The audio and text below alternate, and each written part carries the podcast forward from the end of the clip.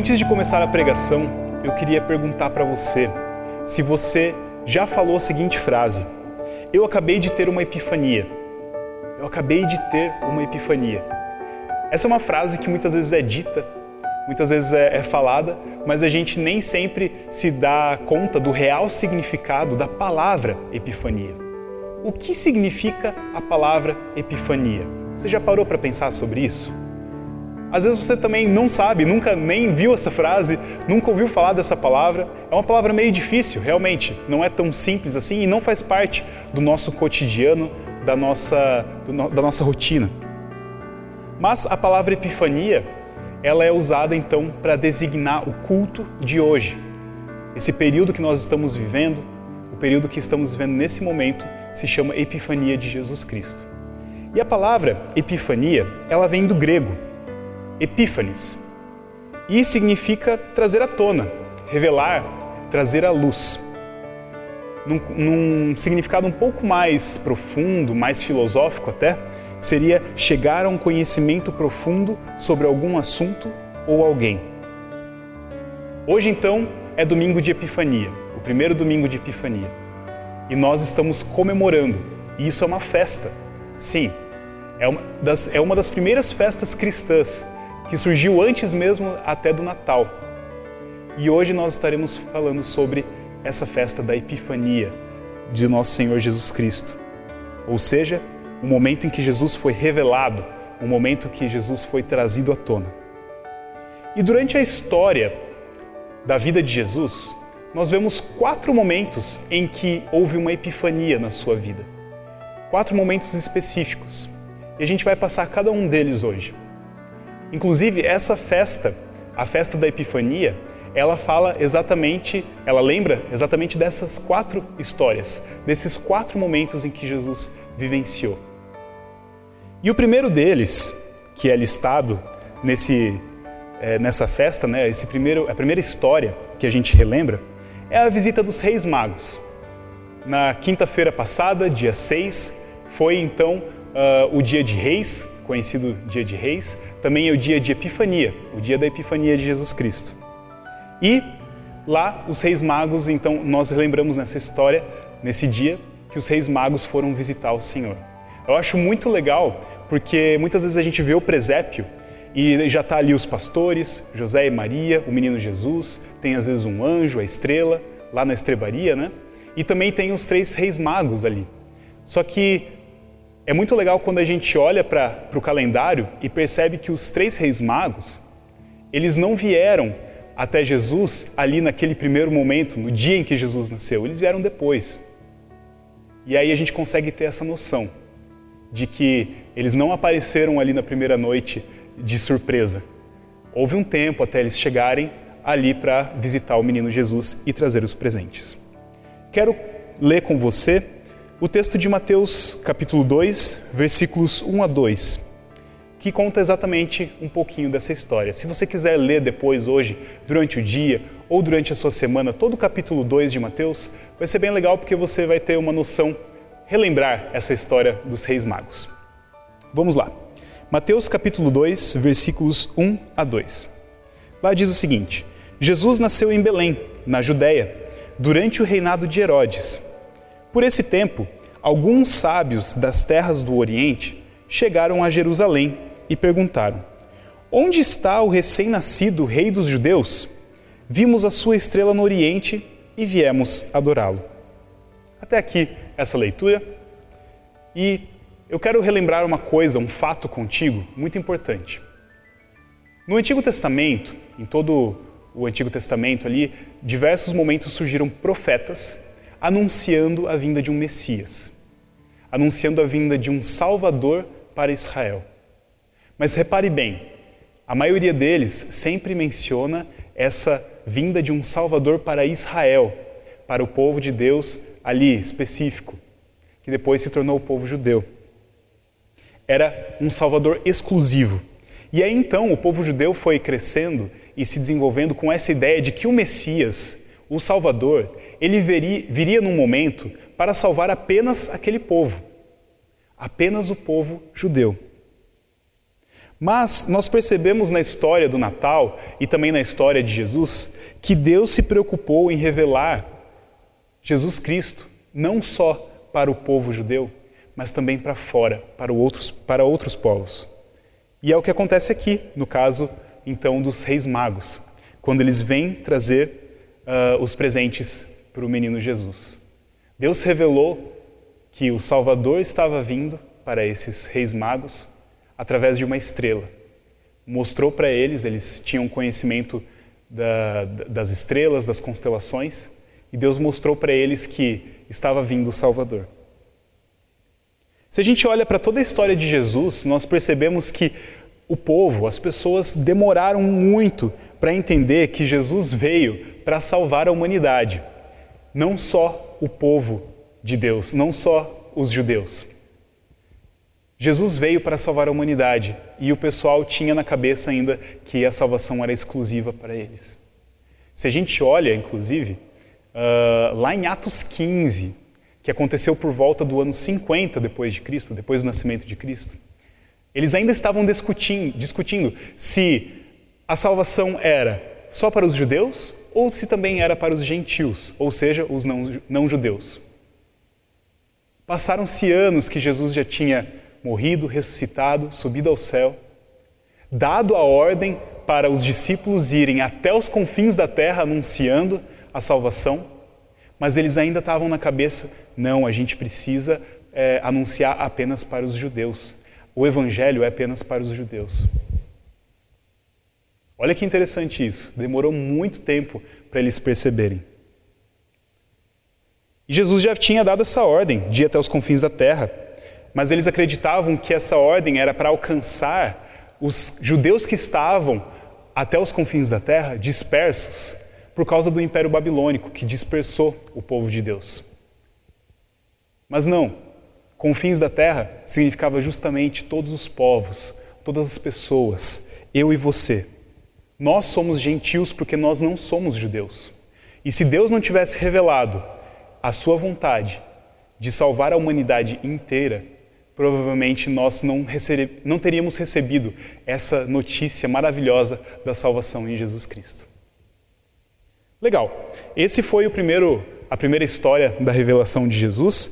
A segunda acontece lá em Mateus 3, logo em seguida no nosso livro de Mateus, nos no versículo 13 a 17. Nesse momento, nós vamos relembrar a história do batismo de Jesus. E eu quero ler com você esse texto. Abra aí na tua Bíblia, Mateus capítulo 3, versículos 13 a 17. Lá diz o seguinte: Jesus foi da Galiléia ao Rio Jordão para que o João, para que João o batizasse. João, porém, tentou impedi-lo. Eu é quem preciso ser batizado pelo Senhor, disse ele. Então por que vem a mim? Jesus respondeu: É necessário que seja assim pois devemos fazer tudo que Deus requer. E João concordou em batizá-lo. Depois do batismo, enquanto Jesus saía da água, o céu se abriu e ele viu o Espírito de Deus descer como uma pomba e pousar sobre ele. E uma voz do céu disse: Este é o meu filho amado, que me dá grande alegria. Eu acho muito interessante nós repararmos que esse relato, essa história do batismo de Jesus, ele aparece nos quatro evangelhos: Mateus, Marcos, Lucas e João. Nos quatro aparece o mesmo relato. Não sei se você sabe, mas é importante destacar que os evangelhos eles escolheram, né? Cada evangelista escolheu quais histórias iam colocar dentro do seu escrito. Então, tem histórias que vão estar lá em João que não estão lá em Mateus, ou histórias que estão em Lucas que não estão em Marcos. É normal ter essa essa discrepância de histórias aí. Não que um seja melhor que o outro, todos eles precisam ser olhados juntos, né? como o Evangelho de Jesus Cristo. Mas eu acho muito interessante que esse relato do batismo de Jesus, ele aparece nos quatro, nos quatro evangelhos. E se você parar para pensar, o que, que aconteceu nesse momento? No momento do batismo de Jesus, Jesus foi revelado como Filho de Deus de forma pública para outras pessoas. Até então, Jesus estava com a sua família, com familiares próximos, um círculo pequeno de pessoas. E, claro, Maria, José sabiam que ele era o Messias, o Salvador, os pastores, os reis magos, mas eram pessoas bem específicas. Naquele momento, no batismo de Jesus, quando desce o Espírito Santo e vem a voz do céu que diz: Esse é o meu filho amado, que me dá muita alegria, esse círculo começa a aumentar. Mais pessoas começam a perceber que Jesus Cristo, lá de Nazaré, aquele carpinteiro, ele é o Salvador, o Messias. O Messias tão esperado. Então, a partir desse momento, Jesus começa o seu, o seu, o seu ministério com os seus discípulos. Ele chama os discípulos, ele começa a pregar, começa a anunciar as boas novas do reino de Deus. Olha que interessante. Então, nós temos aqui a revelação de Jesus como filho para mais pessoas, abrindo esse círculo, e também temos a revelação do ministério de Jesus. Estava começando o ministério. Terceira história que esse, texto, que esse dia da Epifania nos lembra é a história do primeiro milagre, que está lá em João 2, o primeiro milagre de Jesus. E você pode ler em casa depois toda essa história completa, lá em João 2, mas eu quero ler o versículo 11, que conclui essa história desse milagre. E diz assim: Esse sinal em Caná da Galileia foi o primeiro milagre que Jesus fez. Com isso, ele manifestou sua glória e seus discípulos creram nele. Jesus estava lá num casamento em Caná da Galileia e chegou no momento em que faltou vinho. Não tinha mais vinho para festejar aquela união daquele casal. E aí então Maria corre desesperada lá para Jesus e pede: por favor, faça a tua parte, faça o que você sabe fazer. Porque Maria já sabia que Jesus era poderoso, Maria já sabia que Jesus é o próprio Deus. E aí Jesus vai e então transforma a água que tinha lá naquele local em vinho para o povo festejar. E aí então nós vemos esse primeiro milagre de Jesus. Acho interessante que não foi uma cura, não foi uma expulsão de demônios, foi a simples transformação de água em vinho para trazer alegria para aquele povo que estava festejando aquele casamento. E a partir de então nós vemos que Jesus começa a curar pessoas, começa a expulsar demônios, começa a fazer tantos sinais e maravilhas. Esse terceiro, essa terceira história, o primeiro milagre de Jesus, ela justamente nos mostra a revelação do poder que Jesus tem por ser o próprio Deus. O poder de Deus que estava em Jesus Cristo. E, para a gente não se delongar demais, a quarta história que esse dia nos lembra é a história da transfiguração de Jesus. Talvez essa história não é tão conhecida por todos, mas ela é muito importante de nós relembrarmos e também pontuarmos nesse momento. A transfiguração. Ela está registrada lá em Mateus capítulo 17, versículos 1 a 3. E eu vou ler para a gente. Seis dias depois, Jesus levou consigo Pedro e os dois irmãos, Tiago e João, até um monte alto. Enquanto os três observavam, a aparência de Jesus foi transformada de tal modo que seu rosto brilhava como o sol e suas roupas se tornaram brancas como a luz. De repente, Moisés e Elias apareceram e começaram a falar com Jesus. Você pode ler essa história também na tua casa, Mateus capítulo 17, com mais detalhes, com mais tempo e analisar todos esses detalhes que existem ali nessa história. Mas nesse momento em específico, nós vemos Jesus revelando que ele é o Messias para três pessoas: Pedro, Tiago e João, três dos seus discípulos. É um momento muito íntimo, muito próximo. Pedro até queria construir umas barracas lá para eles se acamparem e ficarem contemplando este momento. Mas, então, Jesus tem esse momento da transfiguração, em que ele assume um corpo de glória, o corpo de Messias. E aqueles poucos discípulos ali puderam contemplar isso. E se a gente olha, esse momento foi a revelação desse caráter messiânico de Jesus essa prova de que Jesus é realmente o Messias. E ele começa então, a partir disso, a sua via crucis, o caminho para a cruz. Ele ainda ensina, traz alguns ensinamentos e logo já começa então o seu caminho para a cruz. Se a gente para para pensar e olha todo o evangelho, todos os evangelhos, né? A gente vê que diversos momentos Jesus precisou afirmar, reafirmar e mostrar, revelar que ele era o Messias, o Filho de Deus, o próprio Deus. E as pessoas, inclusive seus discípulos, parece que criam, mas depois ficavam com dúvida, e aí criam de novo que ele era o próprio Deus, depois ficavam com dúvida. Se a gente pensa, não dá para culpar esses, essas pessoas. Eu não sei se nós creríamos assim tão fácil. Uma promessa de séculos que demorou para se cumprir, estava se cumprindo ali, eles estavam vendo, tocando, abraçando essa promessa, porque Jesus Cristo é o cumprimento dessa promessa. E muitas vezes eles duvidaram. Eu não não taco pedra nesse pessoal porque provavelmente eu também duvidaria. Também ficaria na dúvida se Jesus era realmente o Messias. Bom, nós vimos aqui quatro histórias. Quatro histórias que lembram a epifania, a revelação de Jesus.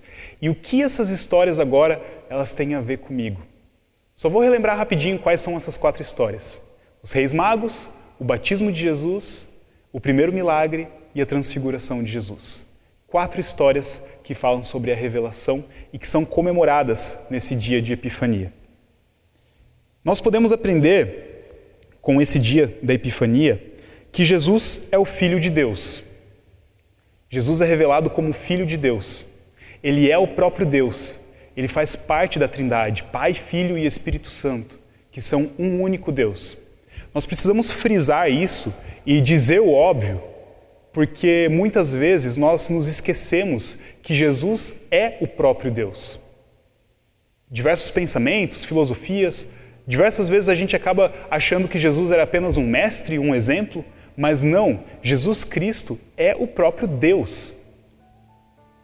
E se a gente pensa em tudo que ele fez, olha que incrível, o próprio Deus veio, se tornou como um de nós. Nós acabamos de passar pelo Natal e comemoramos esse momento em que Deus se torna um de nós, vive entre nós, nos ensina, morre por nós e ressuscita. Sim, olha que pesado isso.